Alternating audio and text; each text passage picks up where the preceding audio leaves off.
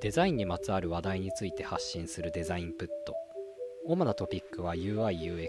アートディレクションウェブデザインフリーランスの鶴田とインハウスの若松が対談形式でお送りします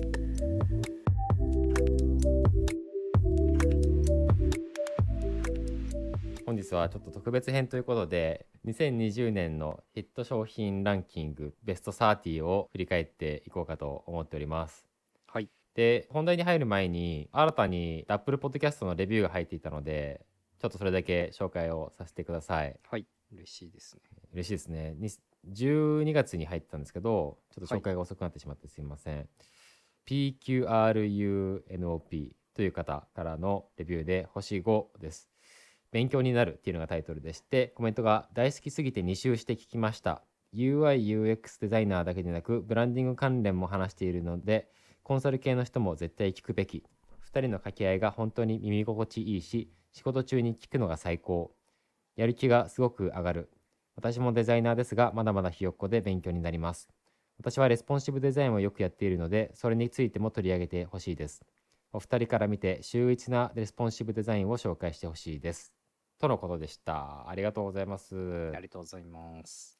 レスポンシブデザインの会を僕らはやらないといけないですねもうこうなるとそうですね はいやりましょうやりましょはいう難しそうですけど若松くん最近アプリですもんねメインが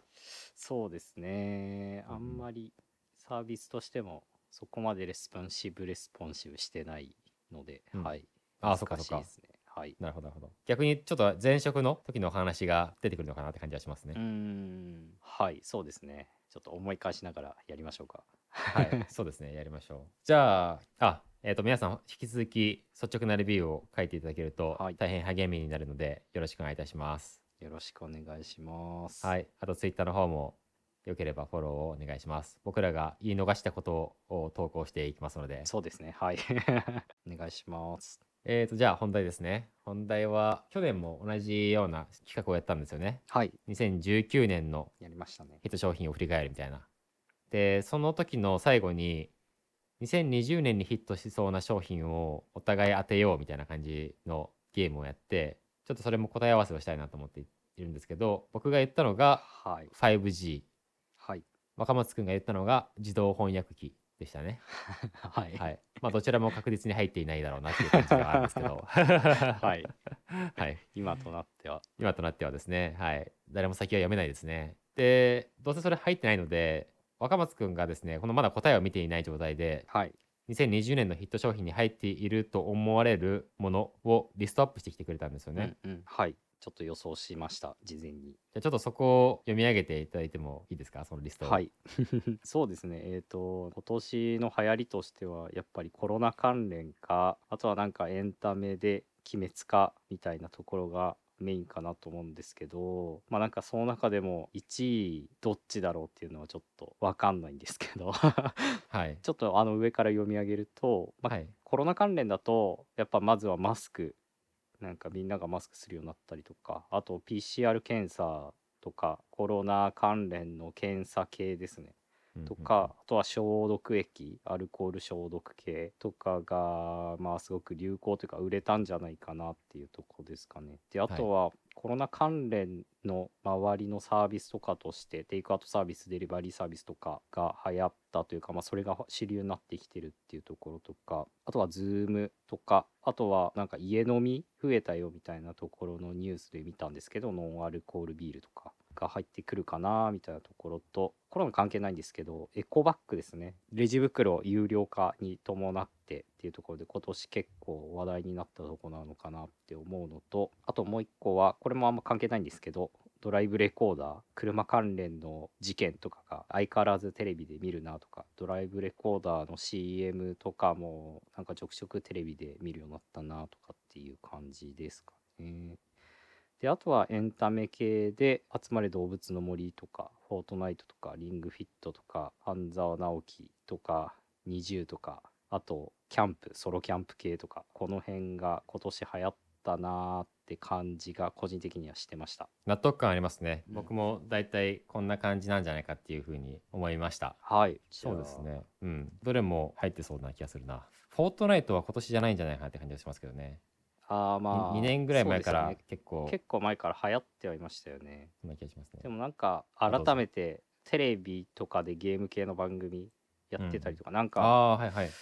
知らない人にも知れ渡った感じがするって感じですかね僕のイメージだと、なるほどなるほどうん、そのちなみにテレビのゲーム番組って有吉ですかあ有吉もそうですね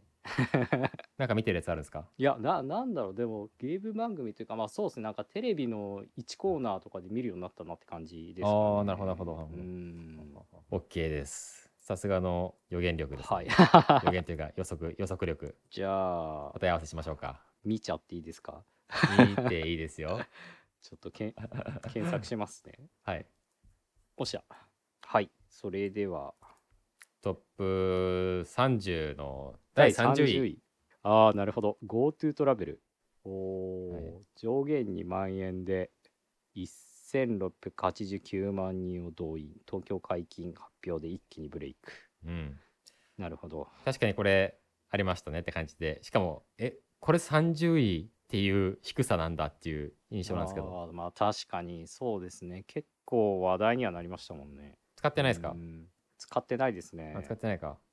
僕は使って伊豆に行ってきちゃいましたお9お月10月ぐらいかあの東京解禁直後、はいはいはいうんうんそうですねまあちょっとまた増えてきちゃったりしたので、うんなんか政府の対応云々みたいなことは結構言われたりしてますけど、うん、まあでも業界的にはすごく意味のあることだったのかなって気はしますよね、そうですねうんうんはいちょっとポンポンいきましょうか ポンポンいきましょう、まあ、とりあえず1個目外れでしたはいはい29位プレミアムルームウェアあーへえアパレル不調でも家中服っていうんですかね家の中での服は絶好調、5万円のパジャマが売り上げ4倍 ええジェラピ系のルームウェアが載ってますねそうですねこれは女性用なのかなうん、写真はそうですよねえーし全然知らなかったですね僕もノーマークでしたね完全にはい初めて知りました確かにでも家の中の服装でいることの方がはるかに増えましたもんねうん確かに僕ちなみにこの洋服夜に洗濯してるんですよねで浴室乾燥で乾燥してっていう感じではいはい朝には乾いてるんですけどあの大体1週間ぶっ続けてずっと同じ服着るんですよはいはい最近だからはい1週間に1回はなんかちょっと変えようかなって感じで書いてるんですけどはい1週間はずっと同じ服を着続けるっていうのをやっててめんどくさいから確かにそうですよねなんかそのくらい部屋着増えましたよね増えなたんか外の洋服着ることがなくなったというかうん人によるでしょうけそうどですねでもそういう人増えたと思いますよねでも確かにな4万そっか なんか家の中でもファッションにお金使いたいですねそうだからいろんな意味が含まれてますいやでも着心地がいいとかってすごい大事だと思うんで、まあそうですね、いやすごい大事だと思います、うんまあ、でもなんか人によっては顧客とリモートで話さなきゃいけない仕事の人とかはなんかうん家にいてもちゃんとした服着た上で仕事をそうリモートの画面上に向かわなきゃいけない人とかもはい多分結構いたと思うんで、はいはいなんかそういう人たちからするとなんかそんなに変わってないのかもしれないですけどねうんうんうん上半身だけ着替えたりとかそうねそうねえたまにやるよ俺もその風呂入っちゃって先に夜はにい打ち合わせがある時とか、上から上着1個着てうんうんうんパジャマじゃない感じにするみたいな、うんうんうんうんうんわかりますわかりますあこの間のデザイン系ポッドキャスターの集まりみたいなやつもそれでしたね僕はもう完全に風呂上が りではい頭ボソボそソうでパジャマだったんですけど上から一応トレーナー着て、うんパジャマじゃない感を出してましたうんわかりますなんか同じチームの人にオンライン会議の時に目よりも上しか映ってない人がいて口口とか見えてないんですよ、うんうん うんで割とその人毎日全裸なんじゃないかっていう疑惑があって ちょっとスリルを味わってるとそうそうどんな性癖まあでもなんかそこら辺も結構自由ですよねまあそんなカメラを映さない会議だったら別にまあ究極どんな格好でなんかどんな場所でうんリモートしてても分かんないですしね、そうですねはいなるほどまはあい29位ちょっと意外でした、 2回ですねでは次28位ロキソニン S 外用薬シリーズ第2類への移行で一気に定番品に解禁後は7.2億円と市場の1割強にへえノーマークでした。ハルロキソニンってやつですかね第2類への移行っていうのがどういう意味なのかがちょっとよく分かってないですけど多分まあなんか緩和されたんですかねそのうんロキソニンっていう薬品を使う用途というかがなんか変わったんですかねあれなのかなもともとは処方されないと使えなかったやつとあか。あーそっかそういう意味かもしれないですねあー確かにそうかもしれないですねロキソニン系って確かになんかあの市販でも買えるようになりましたよねちょっと全然詳しくないんでわかんないですけど、なんかそういう感じのことっぽいですよね。うんうんうんうんじゃあなんか結構効くのかもしれないですねもしかしたら確かに。ぜひなんかどっか痛めた時には使ってみましょはい。うはいでは次27位スフレプリン え、これ、スフレとプリンじゃなくて、スフレプリンっていう一つの商品ですよね。 そうなんですねそうそうそうスフレプリン いやこれ知らなかったですこれ、ファミリーマートのやつですね。えー食感音が SNS で話題にご褒美需要で売り上げ36億円36億円半端ないな。うわーなんかスイーツの中でもうん、結構禁断系じゃないですか 確かに。これ僕、正月にジョブチューンっていう番組で見てて、ミシュラン何個星かわかんないですけど、すごい一流のシェフの人たちとかが、コンビニの商品を評価するみたいなやつ。あーはいはいはいでなんか何人かそういう一流の人たちがいて合格か失格かをフリップで出すんですけどうんこれは満場一致で合格でしたねえー、あー美味しいんですね美味しいらしいですね食べたことないですけどどこで売ってるんでしたっけファミリーマートですねこれフはァミリーマかなるほど、近くにないからだなちょっと探してみます結構あの正月のやつが面白かったんですけどな長いから全部見れなかったんだけどあのジョブチューンの結果うをんうん検索するといっぱい出てくるんで、ローソンとセブンイレブンとファミリーマート分の弁当とデザートそれぞれ、えー、と7つずつぐらいあってああ気になりますねうんあーじゃあちょっと見てみますぜひぜひそして買ってみますスフレプリンスフレとプリン別々に売ってたらガッチャンコすれば作れそうですけどねそれと違う確かに どうなんですかねはいで美味しはそう次行きましょうかはい26位ウーの男子コスメまた来たノーマーク肌色補正用クリームが累計84万個メンズ美容が6 40代以上にも広まったこれもなんかリモート需要なんですかねああそういうことか僕はてっきりなんか韓流的な感じで男性も化粧みたいなことをするようになってきてるのかなっていうふうに思いましたあー確かになんかリモートとか関係なく全体的なムードとしての高まりは全然ありますようんうね、んこれ中見たらそのはい割と本当に化粧品みたいな感じでこう鼻筋に肌色のクリームみたいなの塗ってそれをこう広げていくみたいな感じでその肌荒れとかを隠せるみたいな目のクマとかあ本当にえ化え粧品と同じ感じの使い方で したねなるほどチェックしてなかったですねうそんうと始めないとな、じゃあそうですね有効乗っからないと今のところまだ若松くんのピックアップは一個も入ってこないですね大丈夫かない16個もピックアッップしてるのにまだ1個も入ってこないです相当よ。むずいっすよ ピンポイントで男子コスメ当てんのじゃあ次行きましょう、はい、 25位ポータブル電源防災キャンプ需要で大幅伸長うんうんうん、高額の大容量タイプもよく売れたっていうことですね、はいあーでもちょっとキャンプってワード出てきましたねそうね。一応これはかすってるね。 そうです ねちょっとちょっとポイント欲しいあそうだね。0.5点あげましょう。わー い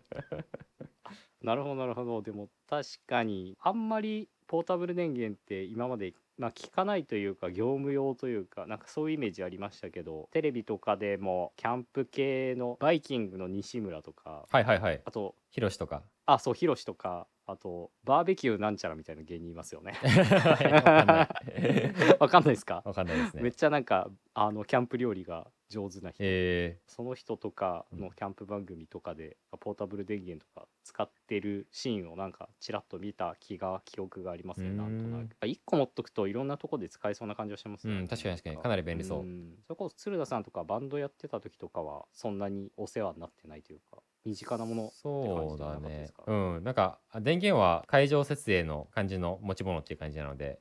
まあ、屋外ライブ自体は僕僕らはあやったことあるかやったことあるけどその時はやっぱりそうですねバンドメンバーが持ち込むっていう感じの必要性はなかったですね、うんんなるほど、うんはいでは次いきます、はい24位無観客ライブ配信なるほどなるほど有料でも見たい画面越しの熱演20億円還元のプラットフォームもうんうんうんっていう感じですね。なんか見たことあります無観客ライブは見てないですけど、観客も入った中でのリモートライブは今年初めて見ました、家で。えー、何のやつですかポッドキャストでも紹介した藤井風くんのやつですね。おおはい、なんか武道館ライブを何月だっけな、10月とか11月ぐらいにやってたんですけど、それは何ですか有料お金払って見るやつなんですかああ、もちろんですね、有料ですね。どういうプラットフォームでいくら払って見るんですかえっ、ー、と、なんだっけな、ちょっと覚えてないんですけど、やっぱなんか専用の買えるところがあっうん、うん、て、で、そこが提供してるライブ配信用のプラットフォームからしか見れなくて、で、結構やっぱあの、例えば、あの画面キャプチャーしたりできなくなってたりとか、そういうところの機能とかがちゃんとしてるようなソフトウェアになってるんで、へえっていう感じですねでもなんか家のテレビとかに接続しながら大画面で部屋真っ暗にして見た記憶ありますああいいですねはいなんでななんだろうな結構あの家の環境がいい人は、うんうんうんやっぱそれなりに楽しめるというかそういう楽しみ方できるなって 気がしてて、うんうんうんうんなんか自由にお酒飲みながらとかなんかおつまみつまみながら見れたりとかはいこっち側の空間を自分好みにできるっていうところはあこれはこれで新しいやり方としてありだなって思うのとあとまあなんかやっぱ現場に行ってこその一体感みたいなものはどうしても薄れちゃいますけど、はいはいなんかその画面越しに見てるよりディテールがちゃんと映るところとか、まあ、カメラワークとかなんかそういうストレスはやっぱり画面で編集され編集されたというかライブ映像を見てた方が楽しめる部分も全然あるので。うんうんそうだねよく見えるし、なね、んかそういうのが、はい、好きな人にとっては全然なんかおすすめだなって感じしましたね。はいはいなるほどなるほどうん津田さんどうですか、僕はお金払って見たことはまだないですねうん、だけどちょっと迷ったりはしましたうんうんうん、メタル系のおビジュアル系バンドがいてノクターナル・ブラッド・ラストっていうバンドがいるんですけどそのバンドが有料のオンライン配信無観客ライブをやっててでそのティザーみたいな感じでちょっと一部見えるんですよねそれが結構、うんうんあクオリティ高いなっていう感じがあってこれはちょっと全編見たいなっていう気持ちがあったんですけどでもちょっと仕事が忙しすぎて見れなかったって感じですねうんうんうんうんうんまあ確かにタイミングもありますよね。うんそうですねうんうんうん、まあでもこの動きは無観客ライブまあ無観客じゃないにしても有料でもうあーその遠隔でというかライブ配信でライブ見るみたいなのは今後も活発化しそうだしっていうなんか新しい体験になりそうな気はするのでちょっと要注目ですねそうですねはいでは次いきますはい23位ライズ・ロッキー車ですね知らない知らな いはいあもう車業 界はず抜けちゃったんだな若松君は完全に知らないってありえんのこれコンパクト SUV 人気を受け大躍進高いコスパを武器に2社で計14万台うんトヨタのライズ、そうですねロッキーはもうトヨタですかロッキートヨタだと思うんですけどダイハツかああ OEM とかなんですかねですかねコンパクト SUV なんで売れてるんですかねコスパがいいんですかねなんか、コスパううんんあとやっぱこのルックスも結構なんか割と今のトレンドというかゴツゴツう系、んううんうんまあ確かにそうっすねうんちの前に止まってる車もこれですしあそうなんですねすごい頻繁に見かけるイメージありますねそっか確かになんか東京の住宅地に住んでるからあんまり気づかないとかはあるのかもしれない ああなるほどなるほどうんそうですね競合で言うと多分マツダの CX3 とか CX30 とかそうですねうんベゼルとかかなホンダの、うんうんうんうんうんそうその辺ぐらいまでは終えてるんですけど はい ちょっと最近のわかんないです まずい ぞ勉強し ます大丈夫ですかまあ23位まで来ましたけどまだかすったやつしかないですよ若松君 いやーいつになったら入ってくるかなそうっすね、はい次いきます次はいこう絶対入ってこないなしばらく22位ベルチェ・ソシクーラーはいまた外れました はい。あれですか僕結構あの、はい上位の方狙ってるんであ、 まあそうだ ね20位はなかなか狙えないよねそう、20位狙えないですねう。んベルチェソシクーラー、冷却デバイスで体を冷やす新習慣。外仕事の人に定着し、20万台超え。僕知らなかったですね。これもあ本当ですかなんかあったかくもなるし冷たくもなるしみたいなえー、そうなんですか。カイロみたいなやつはいはい。もペル、多分それもペルチェ素子だと思うんですけど、うんうん、なんかそれはちょっと話題になってたのを知ってますえー、欲しいな。ちょっとなんか温暖化とかまあ夏とか本当に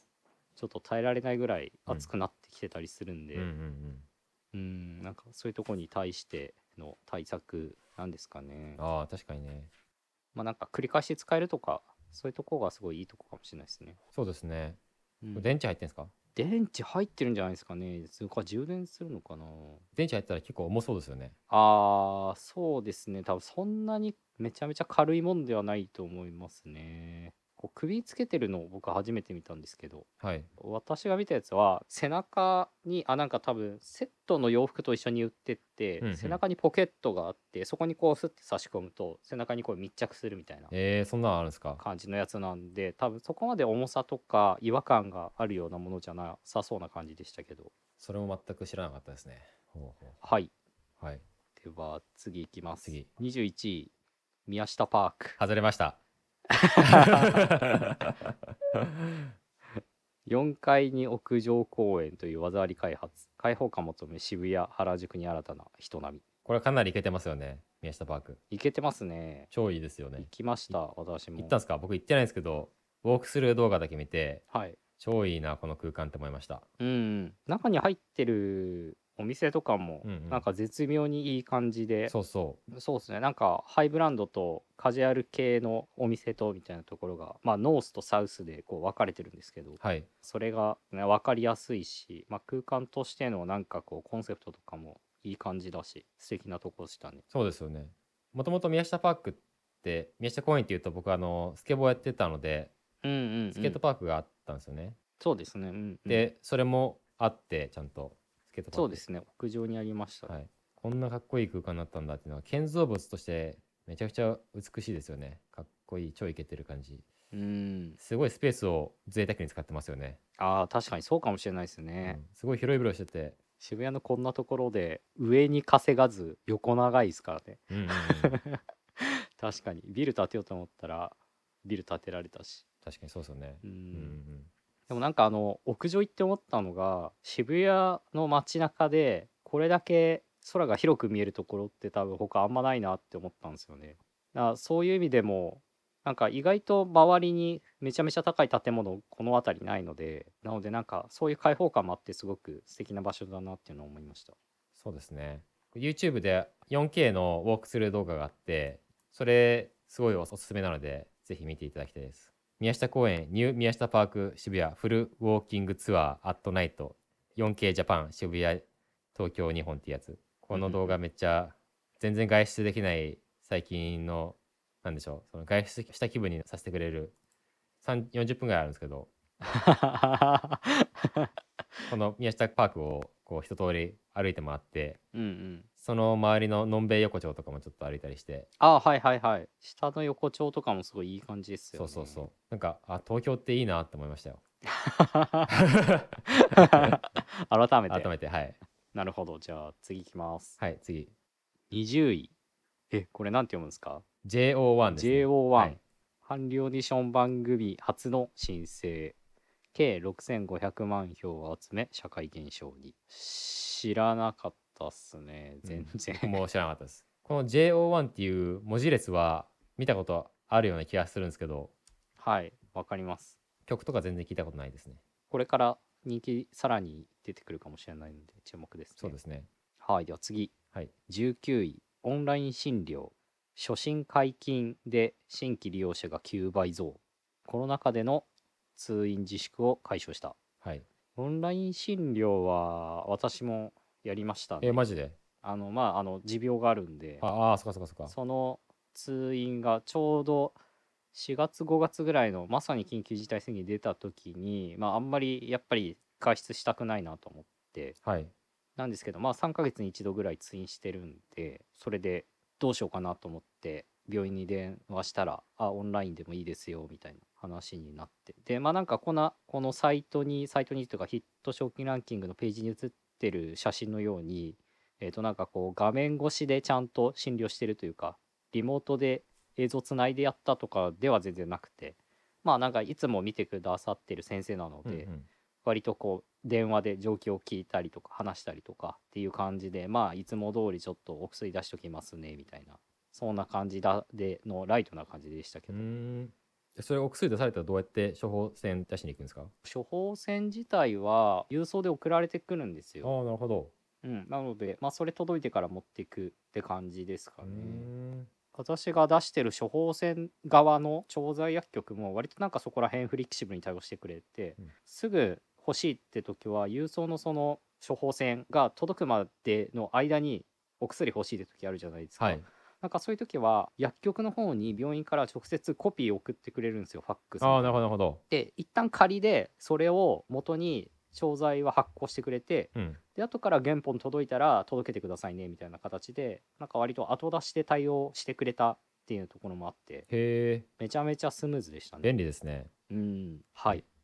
次すごいこのペースでいくと終わるのかなって感じなのでちょっとポンポンいきましょう18位ノートおおって感じですねこれあれですねウェブサービスの、まあ、ブログというかがかけるノートっていうサービスのことですねそうですねはい、あの物理的なノートじゃないよっていう一応補足ですけど、はい、利用者急増で6300万人突破、うんサロン化現象も生まれる新規版という感じですね。まあ、サロン化っていうのはなんかオンラインサロンみたいなことですかね。うん、だと思いますこれってまさに UIUX 的なところですねもろああそうですね確かにまあ結構なんかこういうブログ系とかのプラットフォームって流行があるというか、うん移り変わったりしていきますよねそうですねなのでなんかこの先どこまでこのプラットフォームが使われるかとかはちょっと注目点かもしれないですうんね、うんうん、そうですねあとなんかそのデザイナー界隈みたいな話で言うと今年に限らず数年前から使われ出してる感じはするのでなんかそういう意味だとここ IT 系の人たちにとっては今更感はあるかもしれないですよねちょっとうん確かに確かにそうですねやっ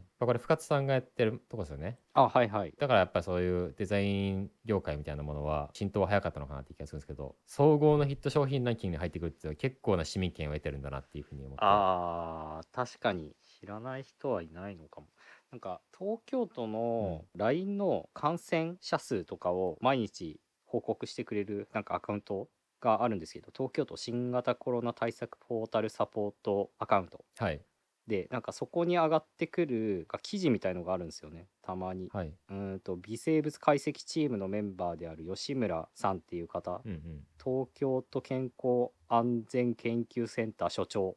に変異株についてお話を伺いましたみたいなはいはいのが来るんですけどそのもうリンク先がノートなんですよねすごいねもうそういう医療のとこにもはい東京都公式の ICDC っていうなんか多分この対策系のプロジェクトというかをは情報発信してるようなチームなのかもしれないんですけど、はい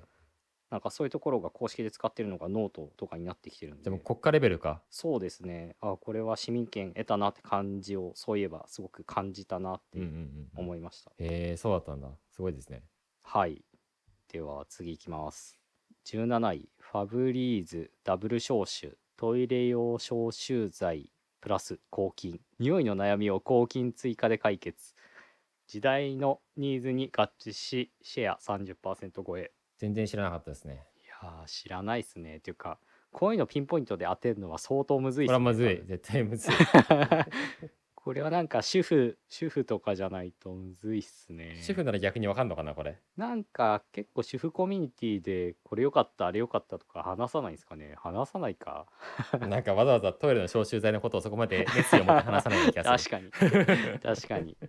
話さないかうんはいまあでもなんかこういう系の新商品は入ってきますよねなんか去年はあのアタックゼロとあかいたいたいた入ってきた記憶があるのでそうですね。まあ、これも何かしらそういう便利な点があるんでしょうね。うんうんうんそうですねちょっと使ってみましょうそうですね。次これにしよはい次16位スマホ証券初心者若年層の投資欲を増進ネット大手に劣らぬ年30万口座ペーう。うス、ん確かにだいぶ増えたなって感じしますよね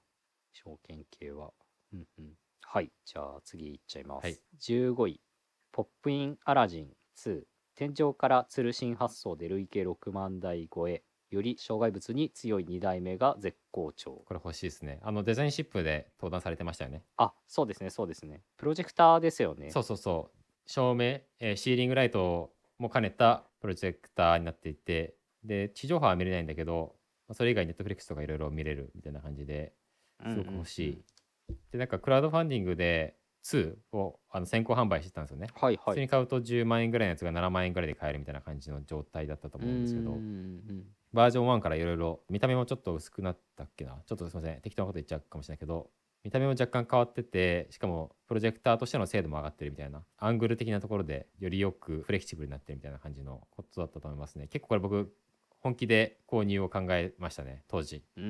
ん。寝室につけようと思ってて、ただ家買ったばっかりでいろいろ他に揃えないといけない家具があったのでちょっと優先度を下げちゃったんですけどいずれは欲しいなと思ってますねうんうん。あまさにさっきのあのオンライン配信ライブとかをこれで見たいなと思ってます。いや、本当ですね。ちょうどいい壁があるご自宅にはそう必も須うちょでっす、と ね。そそれをつける前提で家具配置してますから。あ、そうなんです ね。いや、でも大事ですね。と一人暮らしにはしんどいですけど。うん、確かにね。はーい。次。では次14位食べ直ポケットマルシェ厳選農家が売りの産直 EC が躍進リピーター続出で流通総額40倍も知ってますああ知ってます知ってます使ったことありますおお、マジですか。はいはい、はいまあこれもなんか多分自宅需要が増えてまあ外出とか減った分こういうところにちょっとお金かけてもいいかうんうなんうんみたいな人たちが言っていたのかなって感じはしますよねそうですね。地方のみならず今飲食業界とか大変だと思うので、まあ、そういう人たちをちょっと助けようかなみたいな意味合いでも、はいぜひ興味ある人は使ってみると良いのかもしれないですうね、ん。なるほど。いいですね。確かに。はいでは次13位リングフィットアドベンチャー次来ました。当てましたね。13位に来て初めて1個当たりま した。いや順調ですよ順調もう若松君、でも選んだの16個あるから、もうそれは全部入ることはもう不可能です。 はいあでも3つぐらい入ればいいかなって思ってたんでなるほど。3つ当たれば満足ですか ?OK です。はい、フィットネスとゲームの融合に成功通年品薄で争奪戦も160万本突破まあガッキーの CM が印象的ですけど、ああ、はいはい。はい、ゲームイコール体に悪いというか動かないみたいな常識を結構崩そうと努力してきてると思うんですけど任天堂は Wii 出したりとか、うんうんうん。まあなんかその中でも結構ハマった感じはしますよね。確かに確かうに。ん、なんかすごい太ってるアメリカ人の友達がいてこういうやつとかやればいいのにって言ったらすごいゲーム好きなんですけど、はい、俺がゲームが好きなのは体を動かさなくていいからなんだよって言って まあそりゃそうっすよね。ました そそうの論はめっちゃ納得できますけど。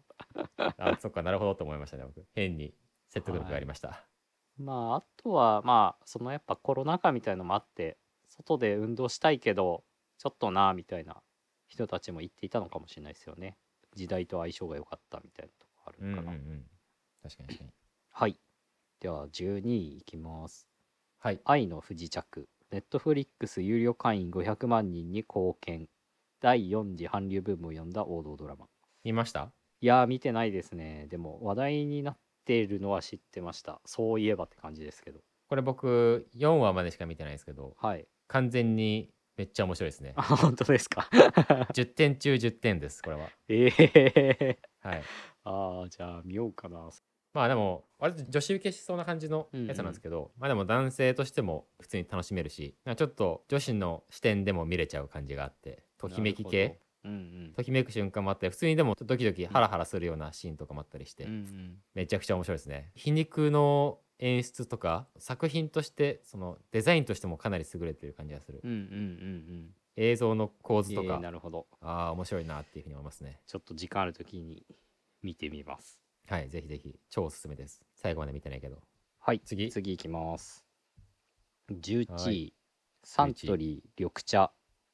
伊右衛門、うんうんほう。緑の液色映えの戦略が大当たり。年間5500万ケースの V 字回復、うんということで。これは普通お茶っていうのは茶色い液体なんだけどそれが黄緑色に変わったんですよね伊右衛門のいわゆるお茶っぽいイメージの色に変えたってことなんですかね。そうですねなんかそれを限定的にパッケージをなんかそのほぼラベルがないみたいなパッケージを販売したりしてそれで話題になったのかなっていう感じですねああーはいはいはい確かに話題になってたかもしれないですねお茶でこうたくさん売る戦略作るってめちゃめちゃ難しいっすよね多分、んそうですね。11位って結構すごいですよね。いや確かに だって GoTo トラベルより確かに、まあ嘘でしょってちょっと思っちゃうんですけど、いや GoTo トラベルの方が絶対話題だったじゃんっていう感じがしますようね。んまあ確かにそうっすねまあちょっとどう決めてるかはあれですけど まあお茶業界をディストラクトしたのかもしれないですね、これはうん。うんうんうん確かにいやまあでもなんか改めてそうお茶っていうものにスポットを当てたっていう点では、うんううんんなんか素敵な戦略だったのかもしれないですねはい。はいでは次10位次ゴキブリムエンダー燻製剤に上積みしてシェア約3割に到達物臭なゴキブリ嫌いの救世主にっていうことですね僕これ知らないんですけど、煙に炊くやつなんて言うんでしたっけえーとバルサンか。バルサン的な効果を手軽に得られるスプレーみたいなやつらあしい。えで、もう家全体を1本でできちゃうっていうので、ー、はいオフィシャルサイトを見ると一番分かりやすいかなと思,、うんうんうん思いまして各部屋ごとになんかスプレーを少し、えーずつちょっと噴射するんですよね。うんうんでそれをを全部屋分やるだけでバラさん炊いたのと同じような効果が出るみたいな。なるほどなるほど確かにまあお手軽だしなんか煙炊くのって結構めんどくさいイメージあるのではい、そういうところが受けたんですかねうんんうんそうですねいいかもしれないですね。このネーミングいいですよね「無縁だ」ってあの煙の縁にもかけててゴキブリに対して無縁ってうんうんいううんふうにもかかってるんですよね。な多るほ分どなるほどうんちょっとトンチが効いてて緊張っぽさはありますね確かに、うんうんう、うんんそして緊張のロゴマークこんな感じなんです ねそう鶏かなりちょっとグロめの鶏ですね 黒目の匂いあんま意識したことなかった はいちょっとそんな発見もありましたはい、ここからじゃあトップ、トップ10入ってきたんで、若松くんの残り16個ぐらいピックアップされてるのが何個入ってくるかって感じですね。 3つぐらいプラス入ってきてほしいよいしょじゃあ9位。はい9位「今日から俺は劇場版」